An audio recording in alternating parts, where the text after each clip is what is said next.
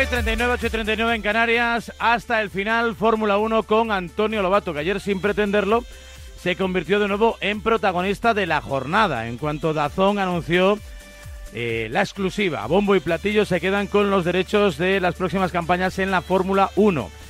Hola Lobato, ¿cómo estás? Buenos días. ¿Qué tal Raúl? ¿Cómo estás? ¿Y eso para ti es buena, mala o regular noticia?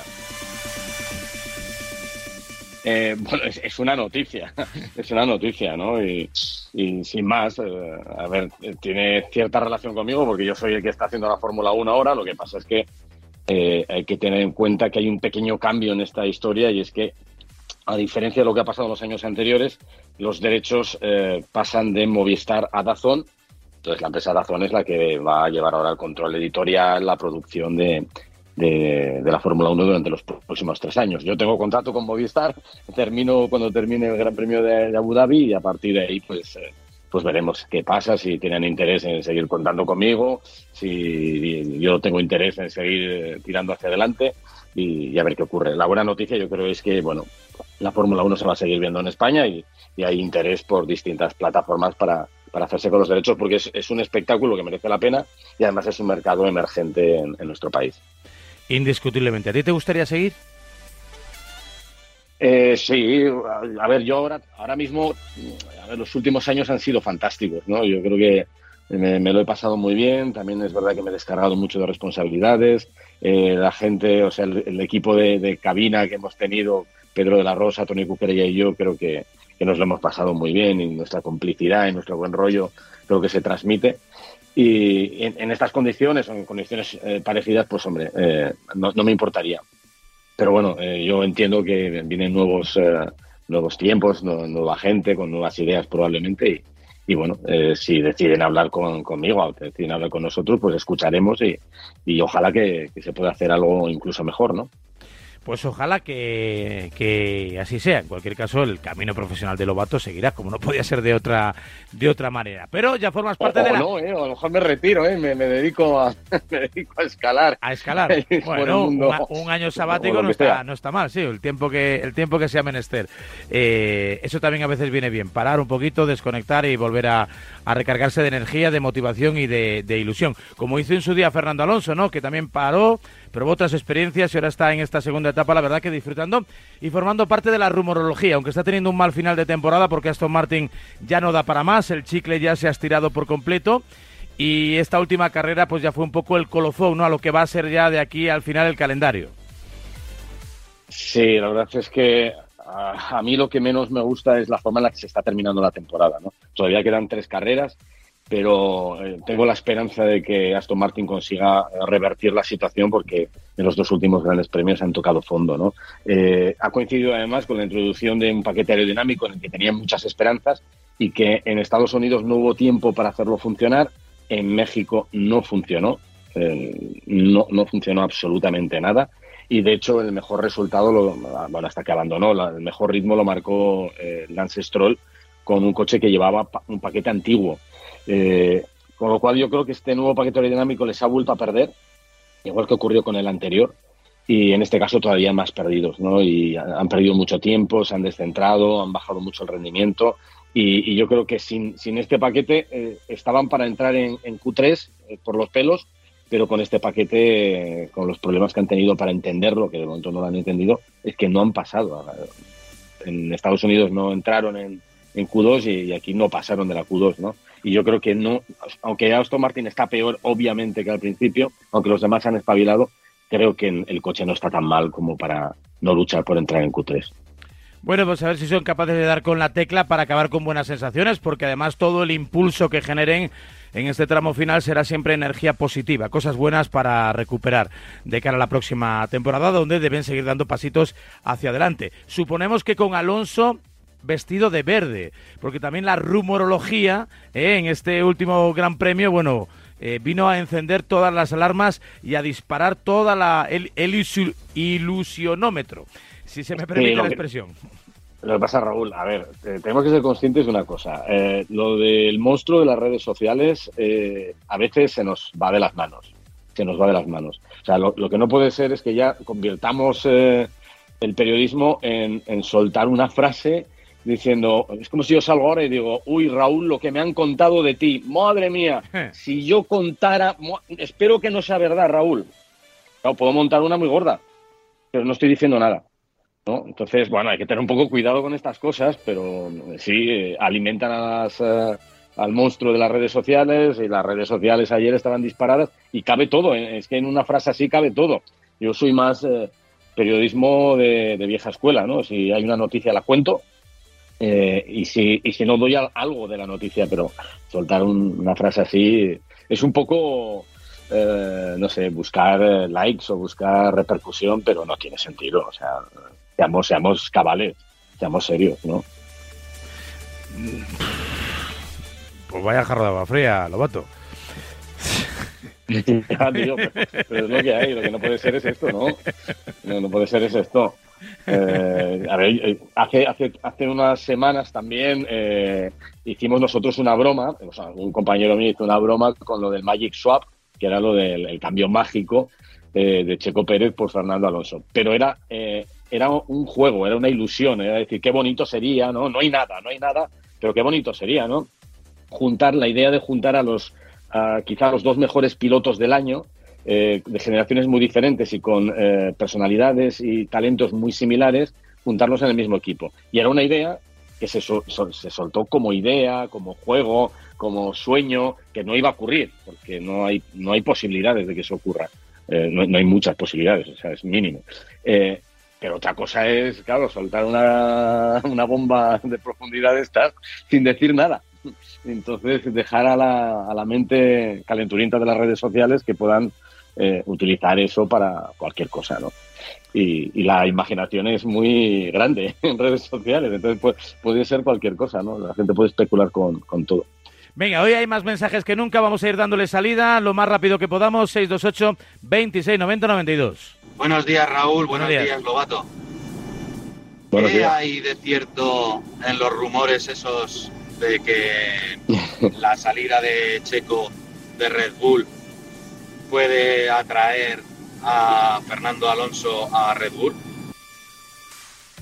Pues nada, es que no hay nada. O sea, a ver, mm, si nos atenemos a los hechos, Red Bull insiste por activa y por pasiva que Checo sigue el año que viene porque tiene contrato hasta el 2024. A ver, esto sí, yo lo puedo coger eh, con pinzas, porque desde hace tiempo Red Bull empezó una maniobra que era volver a meter en un Alfa Tauri a Daniel Ricciardo para ver cómo se comportaba. Y, eh, bueno, se rompió la mano en Holanda, ha vuelto y desde que ha vuelto lo ha hecho muy bien. A ver, la especulación más, más, eh, la única opción de que Checo no esté yo creo que sería darle una oportunidad a, Daniel Ricciardo, que se hizo específicamente para meterle presión a, eh, presión a Checo y para tener un recambio en caso de que Checo implosionara, ¿no? Eh, de Fernando, nada, no hay nada. Eh, por lo que me han contado a mí del entorno de Fernando, están incluso hasta preocupados, porque ahora mismo tienen una situación muy complicada dentro de Aston Martin, con, el coche que no va y tienen que tratar de encontrar el camino para, enfocarlo bien hacia la temporada 2024 y salen ahora estos rumores que no hacen más que enturbiar la relación y que pueden generar tensiones y que no tienen sentido. Hoy por hoy no hay nada. Más mensajes, 628 26 90 92. Buenos días, Radiomarca, buenos, buenos días. Varela y buenos días, Lobato. Buenos días a todos. Eh, quería hacerte una pregunta, Antonio. Eh, ¿Crees que Aston Martin está a la altura de un proyecto como el que en principio eh, querían desarrollar para dar un coche ganador a Fernando, viendo que estas últimas mejoras no han sabido, digamos, adaptarlas o hacer que el coche más o menos sea eh, estable y creo que les viene un poco grande. A ver, eh, Aston Martin quiere convertirse en un equipo grande que pueda estar en la batalla con eh, otros como Red Bull, Mercedes, Ferrari, McLaren, que a lo largo de la historia han estado ahí arriba y últimamente, sobre todo, Red Bull y, Mercedes han estado. Eh, hoy por hoy ellos saben que son un equipo joven, que está en fase de formación, saben que este año han conseguido el mejor resultado, pase lo que pase a partir de ahora. aunque terminen sin conseguir un punto más, habrán logrado el mejor botín de puntos de la historia de Aston Martin el mejor. Y, no se lo esperaban este año. quizá lo que nos queda a nosotros es la decepción de que se empezó muy bien el año y que nos hubiera gustado ver una progresión hacia arriba, acorde un poco con los progresos que han hecho otros equipos que empezaron peor que Aston Martin. Eh, a ver, el, problema son los, los, tempos, ¿no? Eh, Aston Martin empezó muy bien, mientras que en Mercedes era un drama. En Mercedes era un drama. McLaren, McLaren yo vi las caras en, los test de Bahrein de, febrero y estaban desesperados porque tenían que tirar el coche a la basura y lo tiraron. Lo que pasa es que les ha salido bien, han trabajado muy bien eh, y todo lo que han metido ha funcionado. En el caso de Mercedes, tiraron el concepto de, cero pontones, lo tuvieron que tirar a la basura en el principio de la temporada y les salió bien.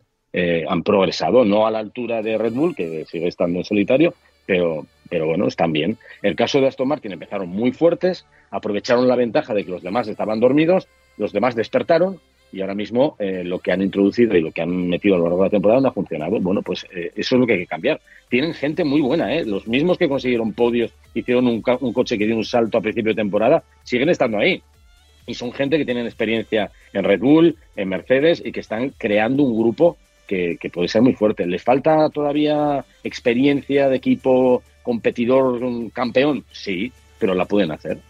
Eh, Red Bull empezó así también. ¿eh? Mm, eran, salieron de las cenizas de Jaguar y tardaron unos años en empezar a ganar y a luchar por victorias y por títulos mundiales y lo consiguieron. Ese es el camino que tiene Aston Martin. Lo que pasa es que no va a ser inmediato, no puede ser tan rápido.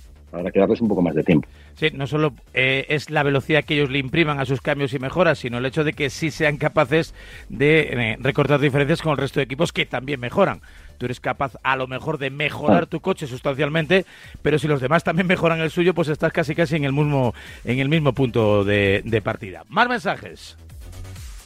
¿Qué pasa, Antonio? A ver, paisano. ¿Qué tal? Dime que piensas como yo y que tienes marcado desde el principio de temporada el Gran Premio de Las Vegas para la 33. Porque eh. yo no hay quien me lo quite de la cabeza, ¿eh? Que ese gran premio deja historia para Fernando, ya verás. Pues mira, no, llega en el mejor momento, siendo muy honesto, no llega en el mejor momento. Y además, si le echas un vistazo al, trazado, eh, son cuatro rectas y tres curvas, ¿eh? Cuatro rectas larguísimas y, poco más. Eh, ya sabemos que cuando hay DRS es el que vuela normalmente Red Bull y si echamos un vistazo a cómo están las cosas ahora mismo, pues no está eh, Aston Martin en el mejor momento ¿no? para competir con otros que sí han progresado más.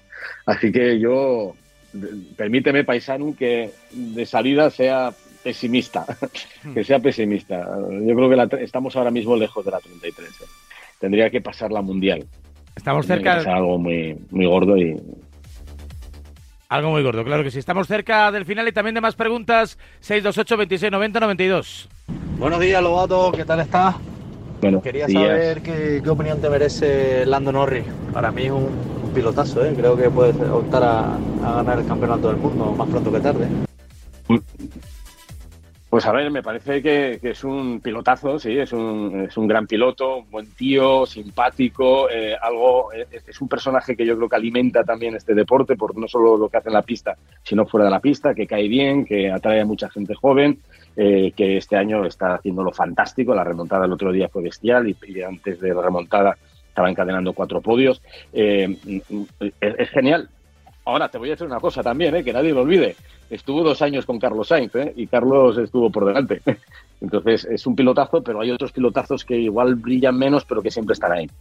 Entonces, que nunca perdamos la perspectiva de, no ser capaces de ver lo que tenemos también en casa. ¿no? Eh, Carlos es, como yo siempre digo, es un poco el hombre invisible. Todos alabamos lo que hace Carlos, lo que hace Norris, lo que hace otro, pero eh, Carlos está ahí. ¿eh? Y cuando estuvieron juntos, también es verdad que Norris era más joven, pero eh, aguantó el tipo. El único que le ganó claramente a Carlos fue Verstappen, yo creo, ¿no? En el mano a mano, porque Leclerc no es, no está demostrando ser notablemente superior. Ha habido épocas para uno para el otro, ni tampoco Lando Norris. En definitiva, yo creo que le ha mirado a los ojos prácticamente a cualquiera. Venga, un último mensaje, el quinto, que no hay quinto malo. Hola Radio Marca, buenos días Varela, buenos días Lobato. Oye, eh, Fernando Alonso, ¿no será que no es el coche que es el conductor? Oh. Porque tiene muchas expectativas siempre con Fernando Alonso, Fernando Alonso, y resulta que ha ido a McLaren, ha ido a Ferrari. Un descreído. Ha ido a, varias escuderías y nada, no, no vuelve a ser el de antes, ¿eh? ¿No será que no, no es el motor ni el coche, que es el coche, el, el conductor que ya se está haciendo, ya se ha hecho un poco viejo ya, ya es mayor? Vale, gracias. Pues eh, no. no, no es el piloto, ya te lo puedo asegurar que no lo es. Y además ese piloto hace tres meses todo el mundo decía que era impresionante, porque con sus 42 años estaba poniendo en algunos momentos contra las cuerdas a Max Verstappen, o era el que más cerca estaba de Max Verstappen y era el que hacía cosas fantásticas en la pista. No, no es el mismo piloto de 2005, es mucho mejor que el piloto de, 2005, que fue campeón del mundo. Lo que pasa es que, eh, como este negocio es así de complicado, necesitas un coche, necesitas un coche para brillar. Lo tenía a principio de temporada y brillaba, no, tanto como eh, Red Bull, porque Red Bull sí que tenía una diferencia increíble. Pero cuando vuelva a tener un coche eh, rápido, estará luchando por cosas grandes. Así que no, no, no, no perdamos la perspectiva, de verdad. Seamos conscientes de la suerte que hemos tenido de haber tenido un piloto como, como Fernando y de seguir teniéndolo 20 años después. Eh, no pasan muchos pilotos como Fernando por la Fórmula 1. Es cierto que ha tenido quizá eh, malas elecciones o a lo mejor la gestión de su carrera no ha sido la más brillante, pero en la pista es un depredador y es único.